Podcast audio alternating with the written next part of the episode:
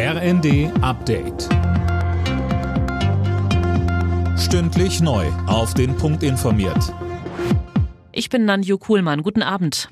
Mit einer bundesweiten Protestaktion wollen die Landwirte morgen ganz Deutschland lahmlegen. Es gibt Autobahnblockaden oder große Treckerkolonnen in den Städten, Finn Riebesell.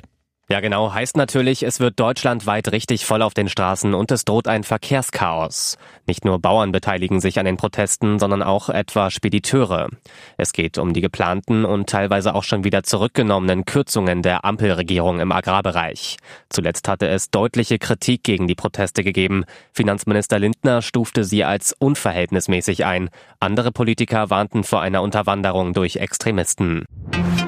Die Gewerkschaft GDL hat die Lokführer zu einem erneuten Streik aufgerufen. Ab Mittwoch soll im Bahnverkehr drei Tage lang nichts mehr gehen. Von Mittwochmorgen 2 Uhr bis Freitagabend 18 Uhr sollen die Beschäftigten ihre Arbeit niederlegen, heißt es. Morgen endet ja der von der Gewerkschaft ausgerufene Weihnachtsfrieden bei der Deutschen Bahn.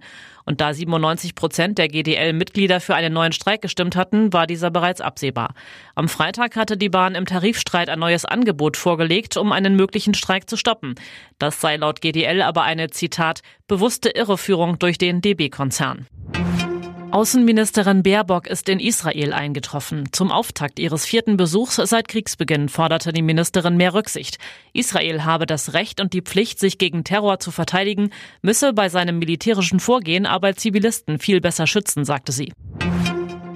In Los Angeles werden die Golden Globes verliehen, nach den Oscars die wichtigste Auszeichnung der Branche. Für die deutsche Schauspielerin Sandra Hüller könnte es ein großer Abend werden. Sie ist als beste Darstellerin im Rennen. Auch ihre Filme Anatomie eines Falls und The Zone of Interest sind nominiert. Alle Nachrichten auf rnd.de